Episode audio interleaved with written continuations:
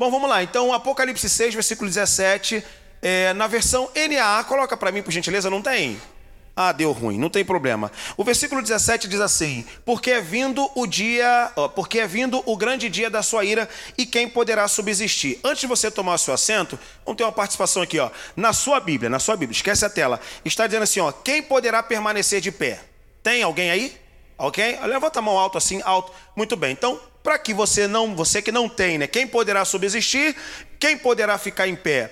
É, a, a, a, que eu vou trabalhar é essa: quem poderá ficar em pé. Então a gente conseguiu observar que tem pelo menos umas 10 pessoas aí que tem uma versão, com a pergunta: é, é vindo o grande dia da ira de Deus, quem pode ficar em pé? Agora você não vai ficar em pé, você vai se assentar. Se assenta dando glória a Deus e com a Bíblia aberta, tá bom?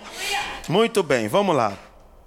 Na semana passada, nós falamos então sobre a quebra dos quatro primeiros selos, que seriam os quatro cavaleiros do Apocalipse, o quinto selo, que seria o clamor daqueles que foram afetados, digamos assim, pelo mundo deixado pelos quatro cavaleiros do Apocalipse, e logo depois uma palavra de juízo, uma palavra de vingança sobre aqueles que seriam, digamos assim, os agentes que provocam o desequilíbrio da humanidade. De certa forma, isso vai trazendo desequilíbrio e instabilidade social e torna a existência cristã pesada e, portanto, sacrificante. A gente já falou sobre isso na semana passada. Hoje a gente vai retomar esse tema e avançando um pouco mais. Eu diria que nesse terceiro encontro nosso aqui sobre o Apocalipse, esse é o mais difícil. É difícil porque a gente vai trabalhar com os elementos aqui que, que, que eu preciso, evidentemente, que você acredite, se você quiser, é claro. Não é para a gente que vai. A gente vai tomar um rumo aqui de interpretação um tanto pouco diferente daquela que a gente pode considerar oficial da denominação da Assembleia de Deus, mas eu acho que de certa forma pode nos ajudar a compreender a dinâmica do Apocalipse nesse sentido. Retomando então essa, essa, essa palavra que nós ministramos na semana passada, a pergunta é uma pergunta interessante. É vindo o grande dia da ira do Deus Todo-Poderoso. E quando esse dia vier, quem poderá ficar em pé? Ah, essa expressão ficar em pé é como se alguém suportasse o juízo, ou seja, numa realidade em que todos tombam ou que todos morrem ou morrerão, há um grupo ainda que permanecerá em pé. Então a pergunta é uma pergunta retórica e o livro do Apocalipse, na continuidade, ou seja, no capítulo 7, ele vai propor então essa resposta do grupo que poderá ficar em pé. E esse grupo somos nós, né? Já adiantando para não fazer suspense. Então a pergunta é: é chegado o dia da ira de Deus, é chegado o grande dia da vingança, o dia do Deus Todo-Poderoso, quem poderá ficar em pé?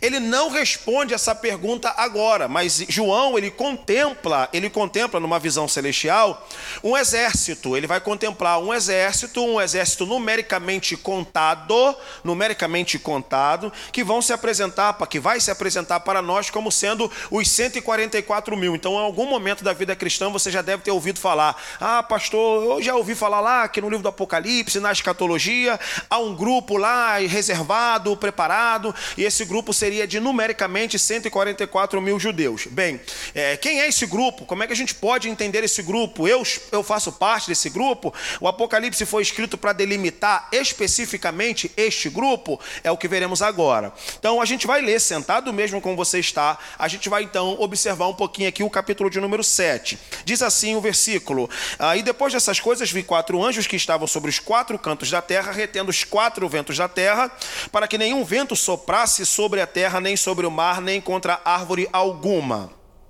Verso 2: E vi outro anjo subir da banda do sol nascente, e que tinha o selo do Deus vivo, e clamou com grande voz aos quatro anjos que fora, a quem fora dado, o poder de danificar a terra e o mar, dizendo: Não danifiques a terra, nem o mar, nem as árvores, até que hajamos assinalado na testa os servos do nosso Deus. Atenção para a leitura ok? Os servos do nosso Deus. E ouvi o número dos assinalados, e era o número de 144 mil assinalados de todas as tribos dos filhos de Israel, da tribo de Judá. Começa da tribo de Judá, e a gente sabe, suspense aí, né? A gente sabe que sempre que o Antigo Testamento vai contar as tribos de Israel, em geral ele começa pelo Ruben, que seria o primogênito dos doze filhos de Jacó. Aqui, especificamente, ele começa da tribo de Judá. Isso é importante para a gente compreender porque no capítulo 5 foi ministrado, não aqui, mas lá no livro do Apocalipse, eis que eu vi um leão, e era o leão da tribo de Judá que venceu. Então isso é importante. Vamos continuar fazendo a leitura aí, tá certo?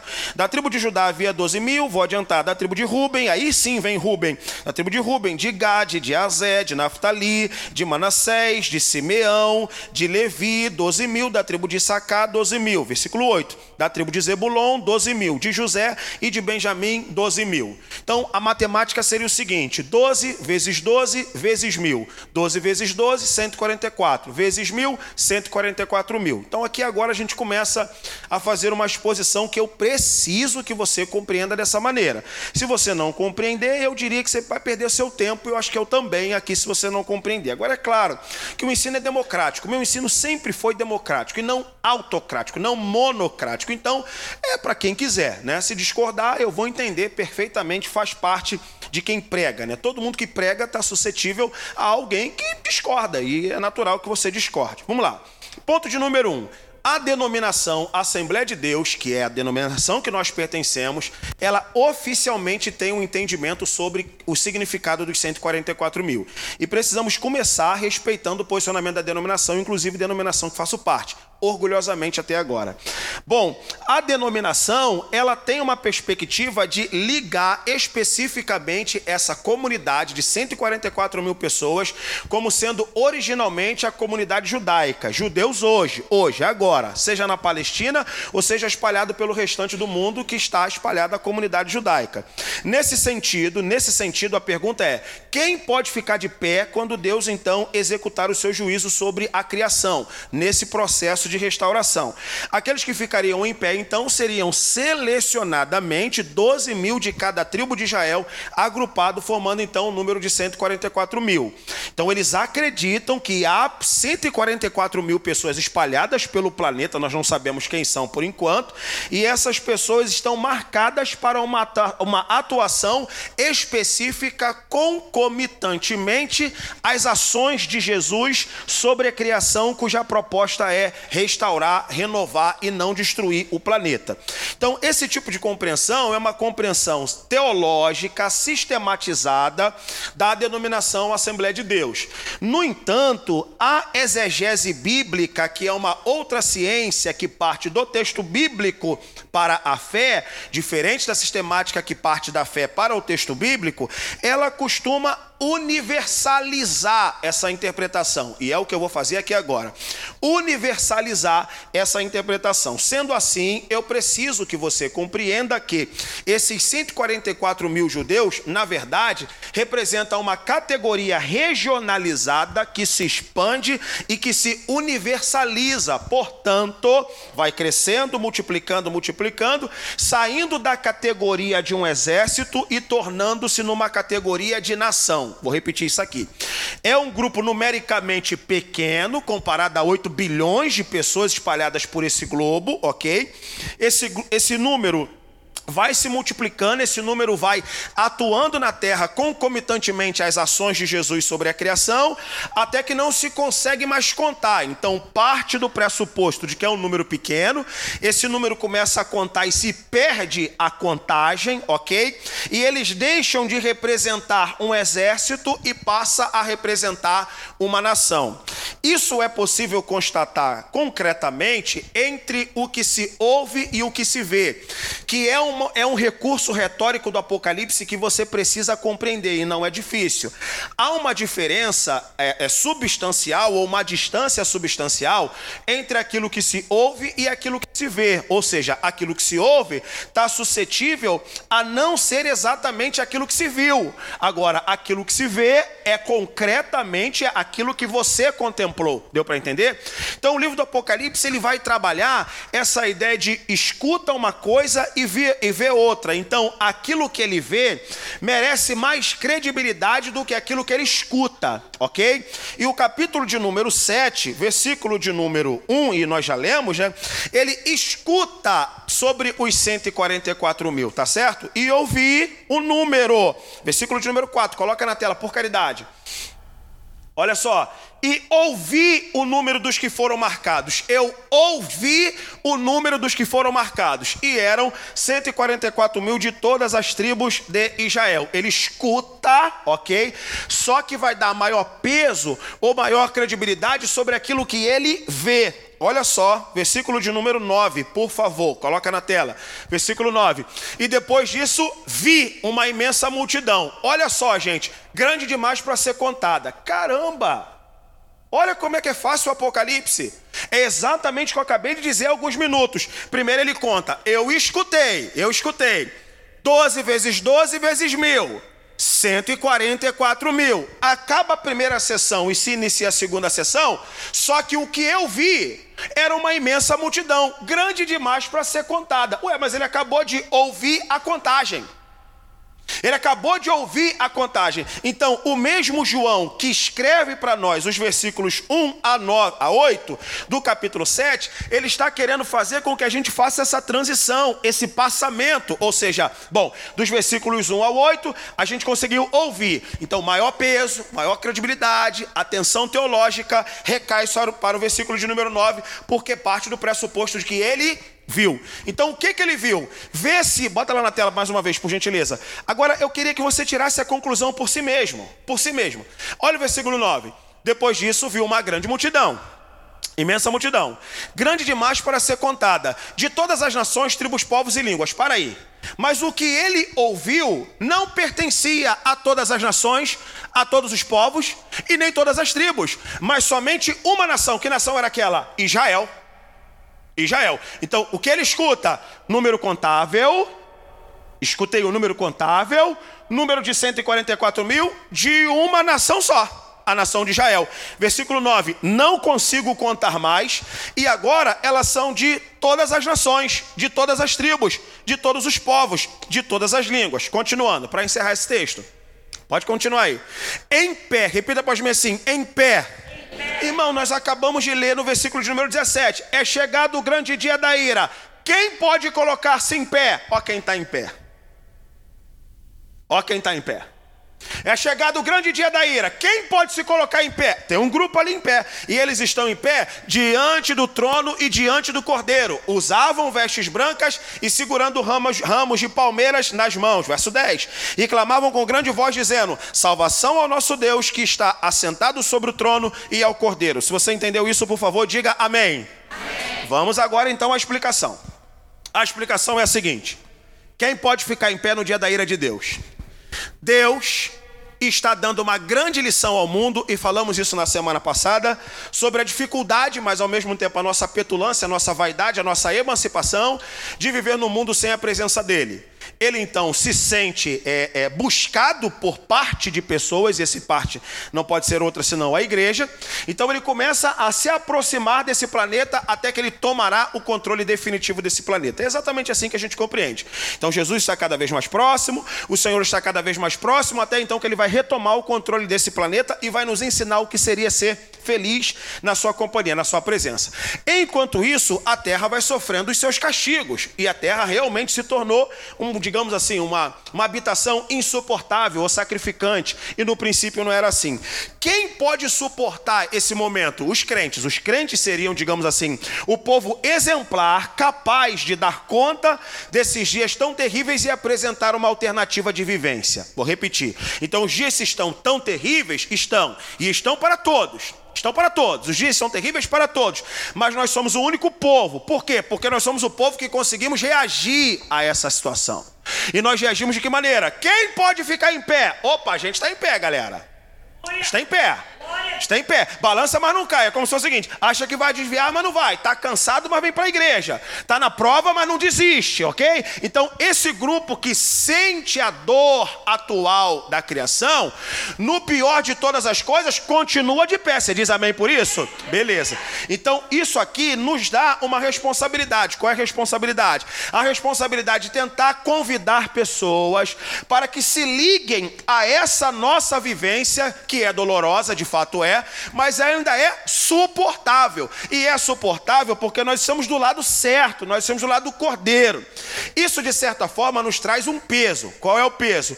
O peso que muitas vezes me faz, ou vocês fazem, com que haja uma pressão sobre ministros que eles não podem sentir dor, sofrimento, angústia, lamento e até, digamos assim, cansaço espiritual. Nós nos cansamos. Não confessar isso é pior, gente. Não aceitar essa fase é mais dolorido ainda. Agora, o segundo peso é é que o Espírito Santo, e eu glória a Deus por isso, o Espírito Santo continua nos dando a capacidade para suportar e para vencer. Então, por mais que as pessoas pensem que nós podemos estar cansados, porque o mundo está cansando a todas as pessoas, Cristo nos deu o Espírito Santo capaz de suportar, meu irmão. Suportar a dor, suportar o peso, suportar o cansaço, suportar a fadiga espiritual, e é exatamente por essa razão que você está aqui aqui. É exatamente por essa razão que eu preciso dizer para minha mente: vou lá, cansado, vou pregar, vou servir ao Senhor, vou adorar, vou buscar o Senhor. Porque se isso acontece conosco, está dando uma resposta ao mundo, minha gente. Essa, esse posicionamento do cristão é uma resposta para o mundo, dizendo: sem o Espírito não tem vida útil, sem o Espírito não tem vida. Se não houver uma conexão com o Senhor, que é o Criador de todas as coisas, a existência vai se tornar mais pesada do que é. Então a pergunta retórica é: estou chegando para dominar a criação. Quem pode ficar em pé? Nós estamos de pé. Amém, irmão? Tá ali, ó, os 144 mil em pé. Vamos ficar em pé. Quem pode ficar em pé? Nós vamos ficar em pé. Agora escute. Então, isso aqui é um recado que a gente precisa tomar consciência, irmão, para todos os anos. Não é só para agora, para esse tempo que é um tempo muito difícil, não. A gente sempre está sendo olhado como sendo aquelas pessoas que precisamos dar um recado para o mundo que é possível viver relativamente feliz mediante a, tanta a tanto sofrimento e a tanta tristeza. E sei lá, parece que os nossos antepassados conseguiam reagir melhor do que esse tempo. Parece que esse tempo que a gente está ou pior que o ímpio ou igual a ele. Mas eu ainda sou de uma época, era mais jovenzinho, é verdade. Eu sou jovenzinho de uma época que uma pessoa estava endividada, não tinha carro, não tinha nada, mas ia feliz para a igreja, cara. Como é que pode? Mesmo, naquela pessoa fala assim, cara, eu, eu não tenho um contrafilé para poder comer, mas o camarada fazia aquela oração para poder agradecer a Deus por um macarrão com salsicha. Aleluia! Então está mostrando para nós que a gente não está conseguindo reagir bem a esse tempo, quando na verdade a solução está com a gente. Não é quando eu digo solução, eu digo o convite que a gente precisa fazer ao mundo, deu para entender? Por que, que nós representamos uma espécie de realidade contrastante, gente? Essa realidade contrastante é exatamente uma forma de iscar, de magnetizar, de atrair pessoas a experimentar um nível de felicidade que nós temos em Cristo. E essa felicidade que nós temos em Cristo não é uma felicidade circunstancial, é uma felicidade existencial. Cristo morreu por nós e nós estamos nele, nós somos salvos nele, somos eternos nele. Então precisamos dar uma resposta para esse mundo, meu Deus do céu. Então Cristo nos chama para ser esse exército pequenininho, atenção para cá. Então ele nos chama para ser esse exército pequeno, 12 vezes 12 vezes mil, de 144 mil, para poder dar essa resposta ao mundo e para que o mundo possa se sentir atraído a participar dessa igreja e ficar em pé também mediante a graus de sofrimento e de dor.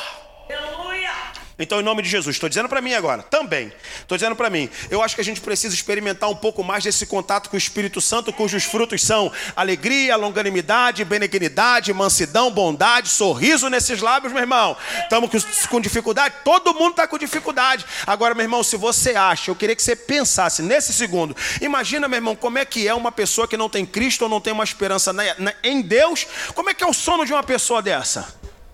Como é que é o sono de uma pessoa dessa? Se essa pessoa dorme melhor do que você, quem está mal é tu. Aleluia! Amém! Glória a Deus! Glória! E eu já tomei lição, tá? Já tomei lição de gente que não é crente.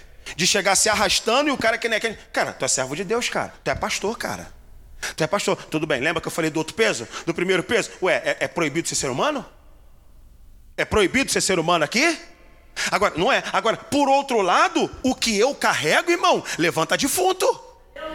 O que você carrega, levanta defunto. O que eu carrego, faz o sobrenatural acontecer. Aí, ou seja, deu para entender? Se isso não afetar o meu mundo e o mundo das pessoas que estão ao meu redor, meu irmão, eu estou mal demais. Então o que eu carrego, das duas, uma. Ou eu não carrego porque não tenho, ou sinceramente não nasci de novo, não descobri. Tem que, sei lá, fazer alguma coisa lá, fechar para balanço, fazer uma revisão, uma vigília como essa para poder se encontrar. Aleluia para poder se encontrar. Então, o que, que Jesus está propondo aqui no Apocalipse? Olha, os dias são difíceis, já sabemos. Quem pode ficar em pé? Tem um grupo. Esse grupo que está em pé tem que ser um grupo exemplar para poder crescer, se multiplicar, de tal maneira que se torne uma multidão incontável. Aleluia! Só isso. Entendido isso, vamos então compreender. Esse grupo que é o, o grupo capaz de dar uma resposta para o mundo, ele é um exército. Repita para assim, um exército. Pode aumentar o volume, um exército. Muito bem, legal. E aí ele começa a ser contado no versículo de número 5. Ele é um exército começando da tribo de Judá. A tribo de Judá é a tribo na qual Jesus se identifica, principalmente sendo o sujeito identificado como sendo o leão, o leão da tribo de Judá, lá em Apocalipse capítulo de número 5, a gente já sabe. Lembra, já até preguei isso aqui, foi um tema que eu não falei que eu não ia dizer, porque já preguei aqui nessa igreja, então falei, ah, vou aproveitar esse tempo que eu estou falando sobre Apocalipse e vou falar sobre assuntos novos. E alguns até mais complexos, tá? Como esse hoje, como esse. Então, o cordeiro que apareceu no capítulo de número 5, João olha e diz: Eu estou vendo um leão. O leão da tribo de Judá, a raiz de Davi, que venceu. E olhei, agora escute só, que coisa interessante. A mesma lógica que acontece aqui no capítulo 7, aconteceu no capítulo 5. Ouvi um leão, vi o cordeiro. Vou repetir. Ouvi o leão, o leão da tribo de Judá, a raiz de Davi que venceu, mas o que eu vi cordeiro. Isso tem diferença? Tem, porque o leão da tribo de Judá é o que ele vai ouvir aqui. Ouvir o número dos assinalados, 144 mil da tribo de Judá. Então aqui está tentando nos identificar numa função que ela será, como é que eu posso dizer? Alterada, modificada, elevada? Não me sei. O Apocalipse está mostrando para nós que tipo de resposta nós podemos dar ao mundo e convidar o mundo a viver esse estilo de vivência cristã. Ponto. Quando ele apresenta o leão da tribo de Judá lá em Apocalipse 5, está mostrando uma característica de Jesus que ele abriu mão para viver uma outra roupagem, a roupagem do cordeiro. Então, o leão da tribo de Judá, ele é um, é, um, é um enigma, gente. Eu diria até uma pegadinha. É uma pegadinha, porque ele sempre foi o leão, mas ele decidiu viver uma vida diferente da do leão, mas viver uma vida do cordeiro. A fragilidade, mas ao mesmo tempo poderosa. Por que fragilidade poderosa? Vamos lá. A fragilidade do cordeiro, que comparado ao leão é um palito de dente na boca de um leão. Só que para quem pensa que o cordeiro é inofensivo ou que não é poderoso, ele tem sete olhos e sete chifres. Coloca na tela, por gentileza, Apocalipse 5, por favor, e o versículo de número 6. Coloca aí, pessoal. Vocês estão gostando aí? Pode dizer amém? Quando eu digo gostar, eu digo entender, tá, gente? Eu não estou aqui para poder agradar a vocês, mas eu, como ministro, preciso me fazer entendido. Então, essa preocupação é que me faz suar e tremer a perna. Meu Deus, será que o povo vai conseguir compreender? Não é porque você não é inteligente, é eu é que preciso ser o melhor explicador. É só por isso. Versículo de número 6. Então vi, ele ouviu o leão, mas aqui ele está vendo, olha o recurso. Vi o cordeiro que parecia ter sido sacrificado, mas que agora estava o quê? Em pé. Ué, em pé? Olha a ligação. Em pé. Mas ele perguntou no capítulo 6: quem pode ficar em pé? Já sabemos. Então, escute isso aqui. Olha o recurso. Ouviu e viu. Então, ele viu que o cordeiro tinha sido sacrificado, mas permanecia em pé. Ele não morre de jeito nenhum. Mata ele, está em pé. Abatem ele, em pé.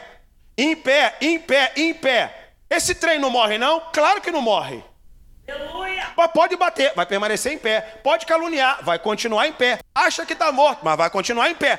Aí ele pergunta: quem vai poder sobreviver? Quem está em pé. Então, quando ele está dizendo lá no capítulo 7 que nós somos as pessoas que permaneceremos em pé, está dizendo para nós que a gente vai permanecer em pé, mas é debaixo de muita pancada, meu irmão.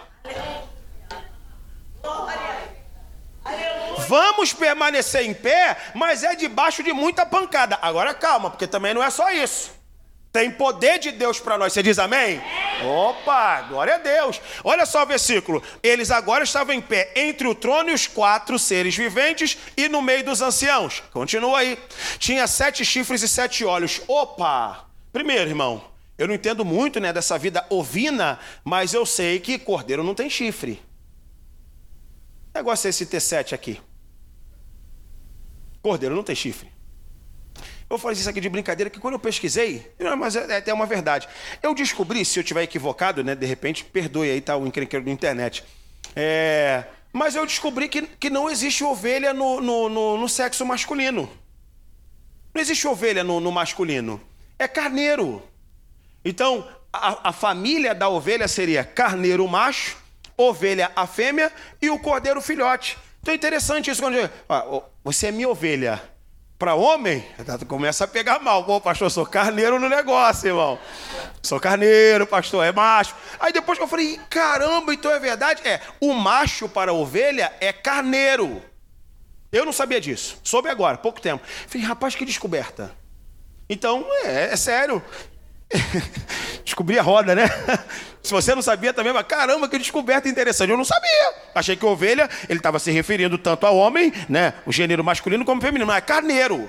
Carneiro. E o filhotinho é o cordeiro. Então, de zero a seis meses, seis meses até nove meses, é o cordeiro. Então aqui nós temos um cordeiro, ok? Só que esse cordeiro tem sete chifres e sete olhos. É claro que isso aqui é teologia, não é história.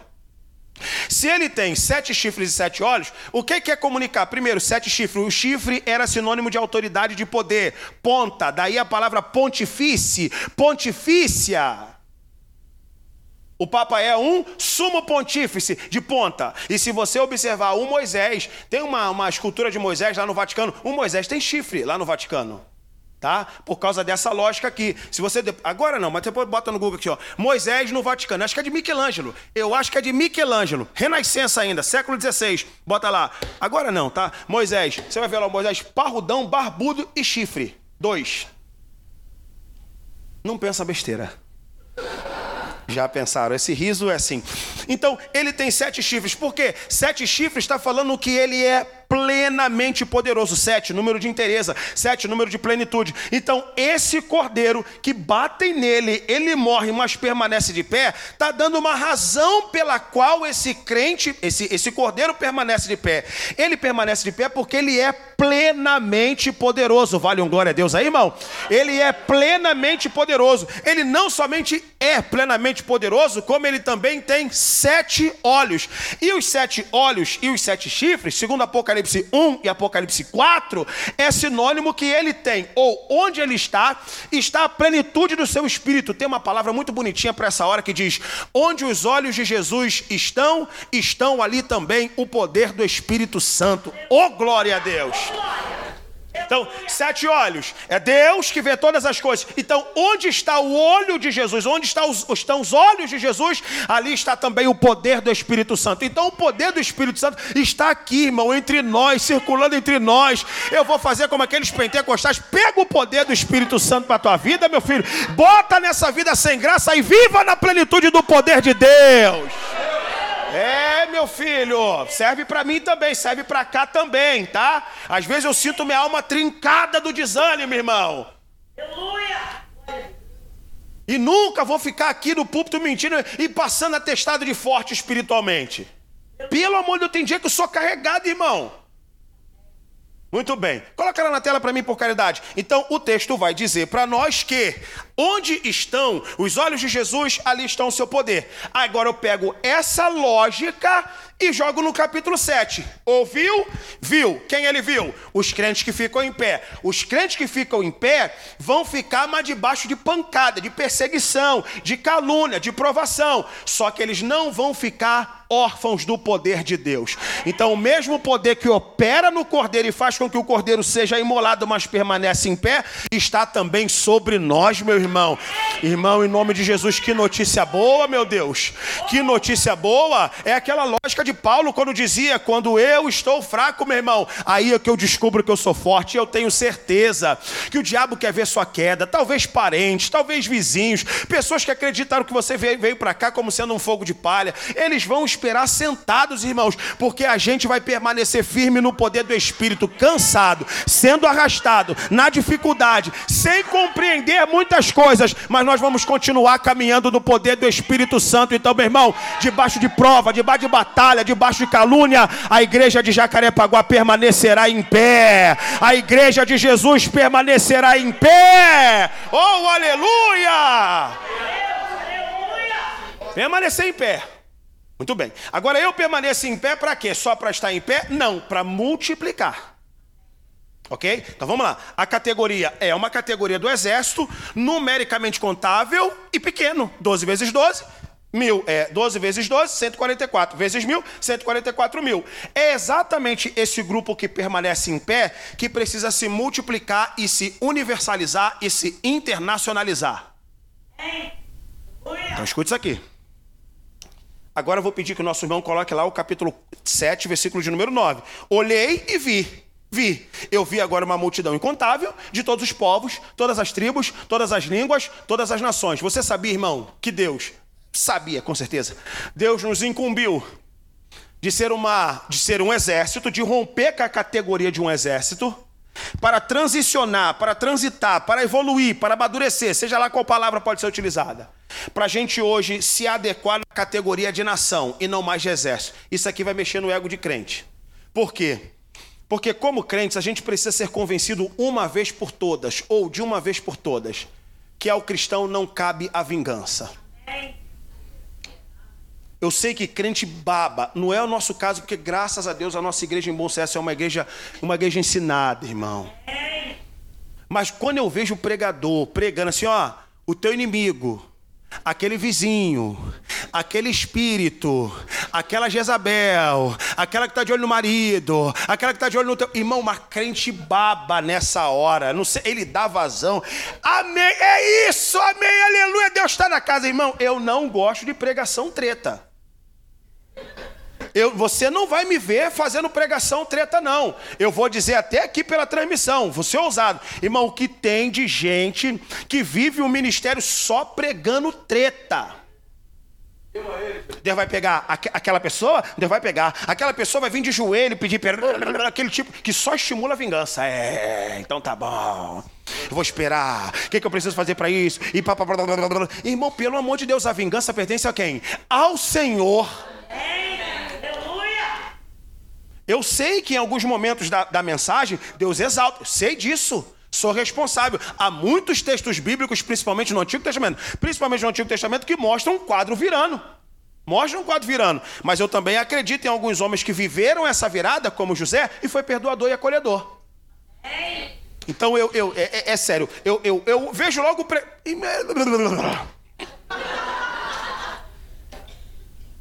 Com muito respeito às pregadoras vive pregando treta. Bíblia que é bom? Nada. Doutrina que é melhor ainda? Nada. Só vive pregando o quê? Treta. Hã? EBD? Não tem. Eu repito, eu sei que há muitos casos em que Deus irá nos exaltar. Só que o Apocalipse vai mudar a mentalidade agora. É como se fosse o seguinte: eu ouvi um exército. Exército, vingança, vai matar alguém, vai perseguir alguém, vai prevalecer sobre o outro. Ouvi exército, mas vi nação que se internacionaliza, que se universaliza e que chama todos os povos, todas as tribos, todas as línguas, todas as nações a viverem aqui com a gente. O que ele escuta é uma coisa, o que ele vê é outra. O que ele vê precisa de maior peso. O que João viu? Primeiro, éramos uma nação só, Agora nos tornamos um povo incontável de vários povos, várias tribos, várias línguas, várias nações. O que isso implica? Para quem não sabia, o livro do Apocalipse é um livro que tem, que tem um embasamento para a missão impressionante. É de cair o queixo. O livro do Apocalipse joga na nossa mão, nos convida a ser a nação capaz de globalizar e de continentalizar o evangelho a partir de quem eu sou, pequenininho, do subúrbio ou da zona oeste, no lugar onde você está, não importa. O Apocalipse sempre me vê numa perspectiva mundial e nunca regionalizada. Já disse isso aqui numa outra mensagem que eu preguei lá em Marcos 4. Era até na mesma semana que eu estava descobrindo isso aqui que eu estou pregando para vocês. Sempre que Jesus escolhe uma pessoa, Jesus tem uma, uma pretensão mundial e não somente nacional. Escute isso, não é difícil. Quando Jesus disse para os discípulos: Vós sois o sal da terra e a luz do mundo, Irmão, talvez aqueles homens achando aquilo ali, impossível ser a luz para o mundo, impossível ser sal da terra, impossível. Eu sou aqui, cara, da Galiléia, ninguém contou esse, esse, trem aqui. Cara, não tem internet, não tem computador, não tem, não tem avião, não tem rede social, não tem, não tem nada. Como o mundo pode me conhecer? Imagina aqueles homens ficando com aquela pergunta. Jesus pega aqueles camaradas, todo mundo semi-analfabeto. Vou pegar vocês, e vou usar vocês no mundo inteiro. Não, não dá para acreditar nisso. Não, eu não tenho fé para acreditar nisso. Ah, não tem. Não tem. Então você hoje roda Oriente e Ocidente e pergunta sobre um homem chamado Pedro de Betsaida. O planeta inteiro conhece esse cara. Mesmo que seja para falar mal. Mesmo que seja para falar mal. Então estou dizendo para vocês que Deus chamou uma nação para que possa convidar as demais nações a se tornar a nação, que agora podemos chamar de nação santa, para que esta nação santa se internacionalize ou se globalize, para que Cristo seja Senhor de todas as nações convertidas. Muito bem. Temos base bíblica para poder acreditar nisso? Temos sim. Apocalipse capítulo de número 5, por favor. Versículo de número 9. Coloca aí o capítulo 5, versículo de número 9. Diz assim: E entoavam um cântico novo. Atenção, que nós vamos encerrar ali no cântico novo. Entoavam um cântico novo com essas palavras: Digno és tu de receber o livro e de abrir os selos e lê-lo. Continua. Porque foste sacrificado e com teu sangue comprastes para Deus. Atenção para a expressão. E com teu sangue comprastes para Deus pessoas de todas as tribos, de toda língua, de todo povo e nação. Pode passar. E fizeste delas um reino de sacerdotes. Então vamos lá, vamos lá. Olha que coisa bonita, hein? Coisa bonita. A morte de Jesus deu autorização, uma autoridade que vem do Pai imediatamente, para que ele comprasse pessoas, todos os povos, todas as tribos, todas as línguas, todas as nações. Então, olha só como é que foi a, a minha conversão e a sua conversão. Ele me tira de entre as nações, me faz uma nação santa e lavada e remida no sangue dele e me devolve para as nações. Bonito isso, hein?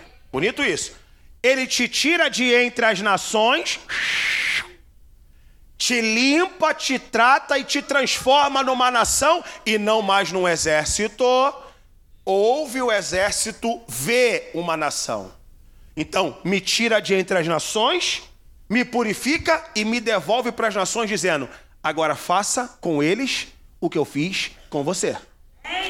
É exatamente por essa razão que na Nova Jerusalém, vou adiantar, mas a último, nosso último encontro será sobre a Nova Jerusalém. Diz a Bíblia que Cristo será Senhor sobre todas as nações.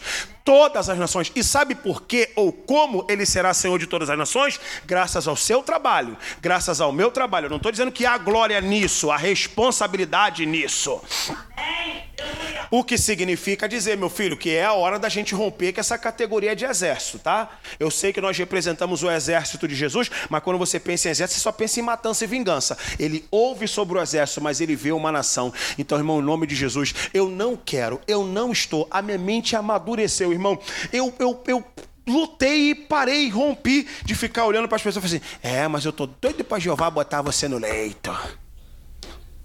Irmão, eu já conversei com uma pessoa, já tem bastante tempo, é verdade. A mulher estava falando para o marido e falou isso para mim. É, pastor, ele, ele também está precisando de um concerto de Jeová. Jeová vai passar a espada. Caramba, ela falando do marido dela. Falou assim: Jeová, eu estou orando para Jeová passar a espada. A espada no marido dela. Irmão, a vingança pertence ao Senhor. Eu estou aqui para quê? Eu estou aqui para convidar todos os povos, todas as tribos, todas as línguas, todas as nações. O que é que elas precisam sair? Sair dentre as nações, se tornar nação santa, que é um reino de sacerdote, e ser enviado para todas as nações para dizer: Cristo deseja ser o Senhor de todas as nações. Quem entende, diga amém. Muito bem. O que o Apocalipse nos convida? Nos, nos convida a multiplicar o número, a aumentar o número, aumentar o número, até que esse número se torne o quê? Incontável. Incontável.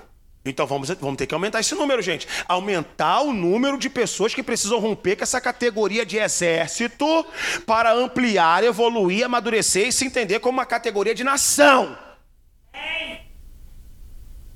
Sou nação santa. Você é nação santa. Reino de sacerdotes. O que seria um reino de sacerdote? Reino de sacerdote é exatamente a função de pastorear e de conduzir pessoas a Deus. Não é isso, gente? O que, que o sacerdote fazia? Sacerdote era o ministro do culto, o sacerdote era a pessoa que convidava a pessoa ou que conduzia a pessoa a Deus. Olha o que, que Deus fez. Eu fiz do meu reino o reino de sacerdotes. Reino de sacerdote. O que é você então no reino? Sabe quem você é? É sacerdote e sacerdotisa.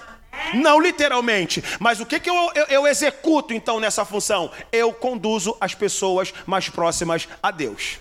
Então você não vai passar a espada em ninguém. Você não vai orar pedindo para Jesus botar gente no leito nenhuma, pelo amor de Deus. Amém, irmão? Graças a Deus, pelo amor do Senhor.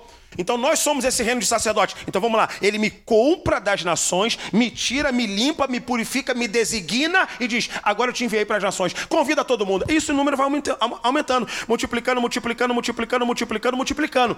Calúnia, aprovação, batalha, dificuldade, entre outras questões, mas sempre de pé. Pronto, gente. Pronto. Propósito para 2023. Missão de vida para 2023. Ideal de vida. Anotar e colar na geladeira. O que eu preciso fazer para 2023. Saiu das nações? Amém. Saímos. Saímos. Se tornou a nação? Não, ainda estou lá no exército. Essa palavra é para tu. Então o que, que o livro do Apocalipse quer dizer? Escute isso aqui, não esqueça. Jesus amou seus assassinos e não os tratou conforme foi tratado. Por isso que o leão sai de cena e diz: O cordeiro.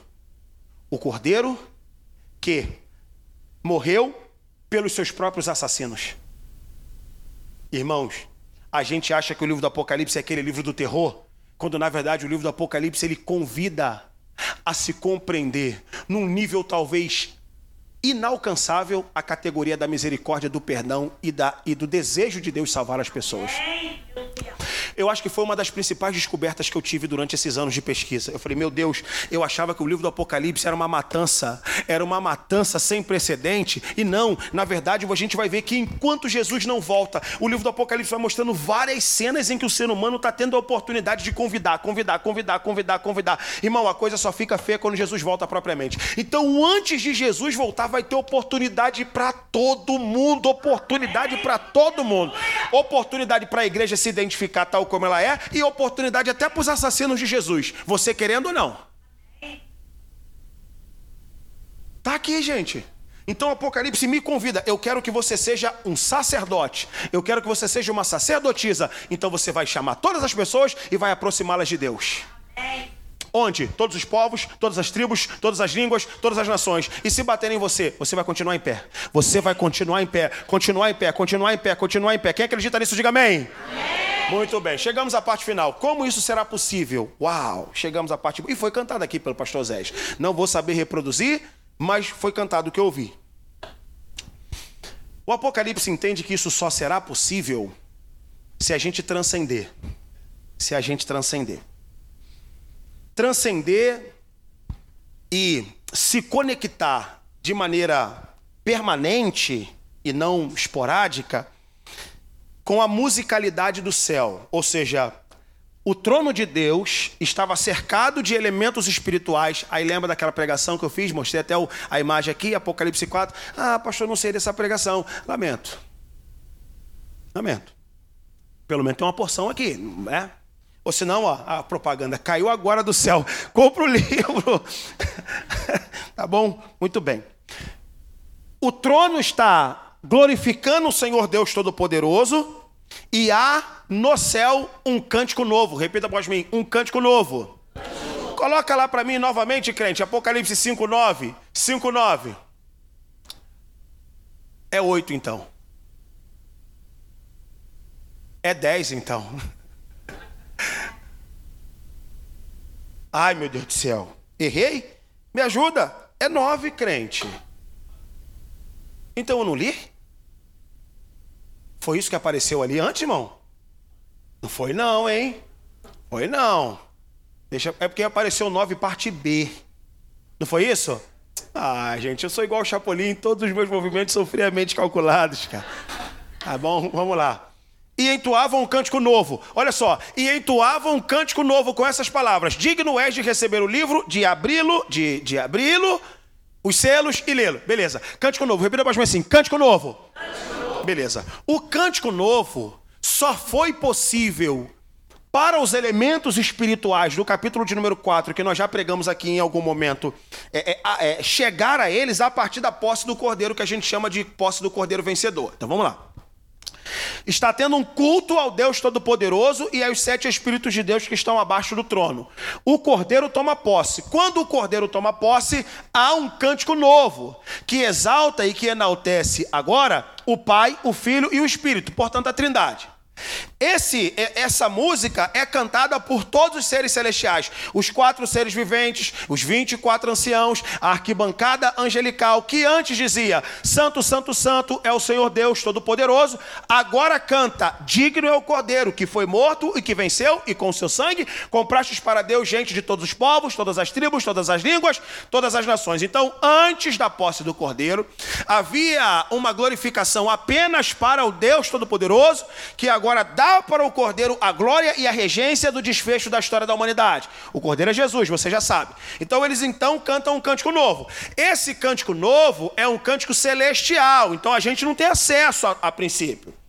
Esse cântico novo é algo que está para além dessa dimensão de vida. Só que é no capítulo de número 14, vamos lá, 14, pela primeira vez. Capítulo de número 14, coloca para mim na tela, vai ser a última última expressão aqui agora, e vi, então vi o cordeiro em pé, olha aí, em pé.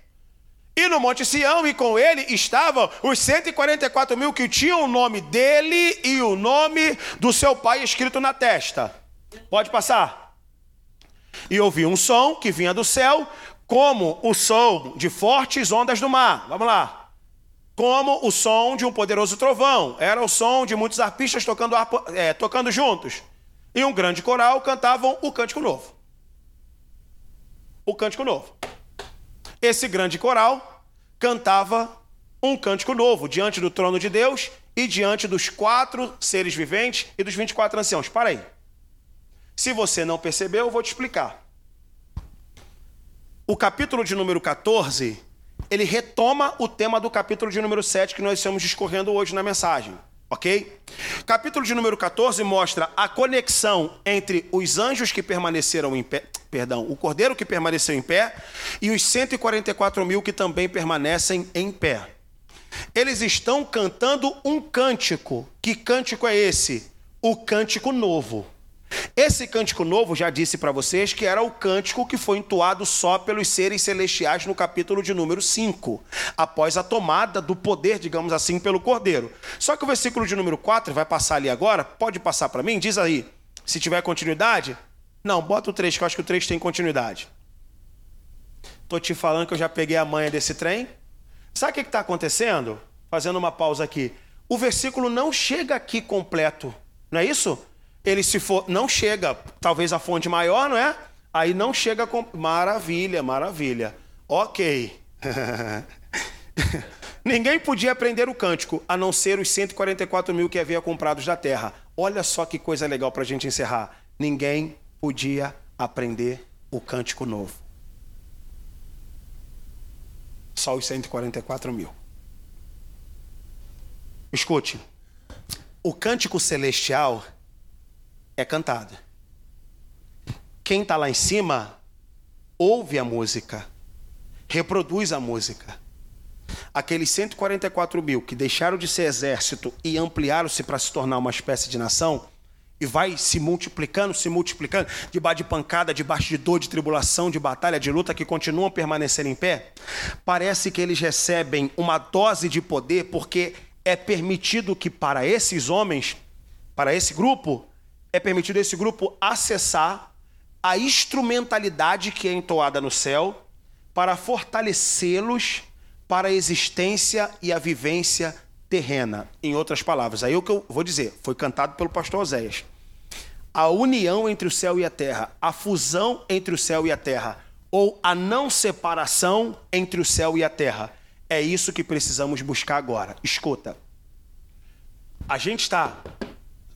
É separado por isso aqui. Então a gente observa isso aqui e achamos que o, que o, o nosso culto ele está chegando para Deus com um punhado de quilômetros de distâncias computados para cima até chegar ao trono da glória. Isso pode ser materialmente possível.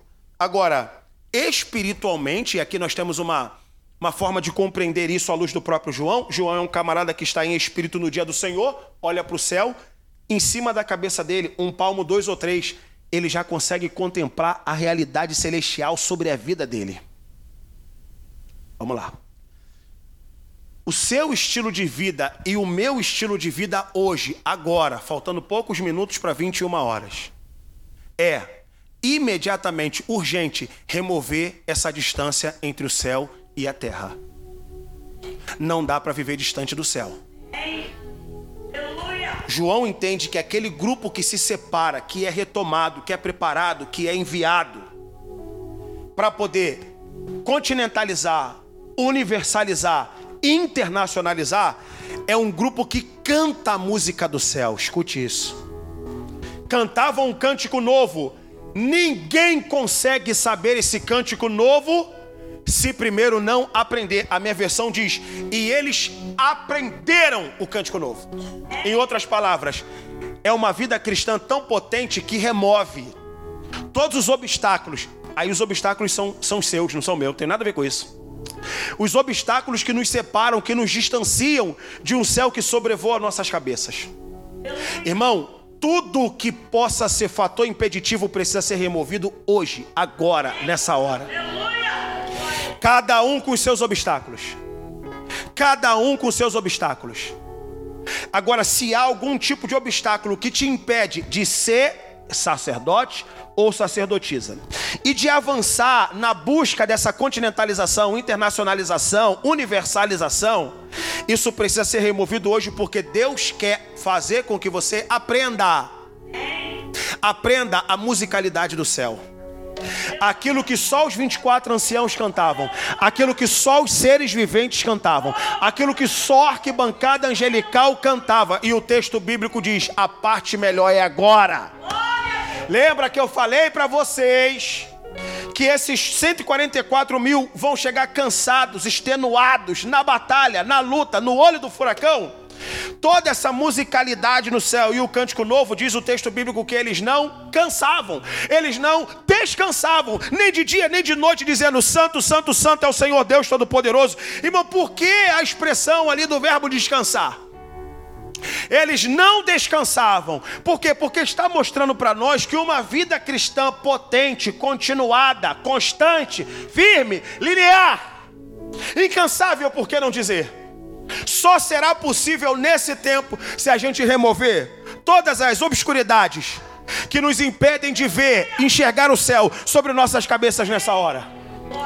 Meu irmão, pastor Zé também disse aqui, eu fico antenado. Irmão, num culto como esse, já disse isso, eu, eu, vou repetir. O Apocalipse me ensina a ser pentecostal, mas com todas as letras. Se eu achava, irmão, que o pentecostal, nunca achei. Se eu achava que o pentecostalismo é uma vertente teológica que não tem fundamento bíblico, como é que é? O Apocalipse me ensina a ser pentecostal da tampa da chaleira voar. Da tampa da chaleira voar. Então, meu irmão, se você quer um antídoto, se você quer uma fórmula para remover todo o cansaço, é aprenda o cântico novo. Aprenda o cântico novo. E esse cântico novo, quando ele está na nossa boca, a gente não se cansa nem de dia, nem de noite, nem de dia, nem de noite, nem de dia e nem de noite. Oh glória!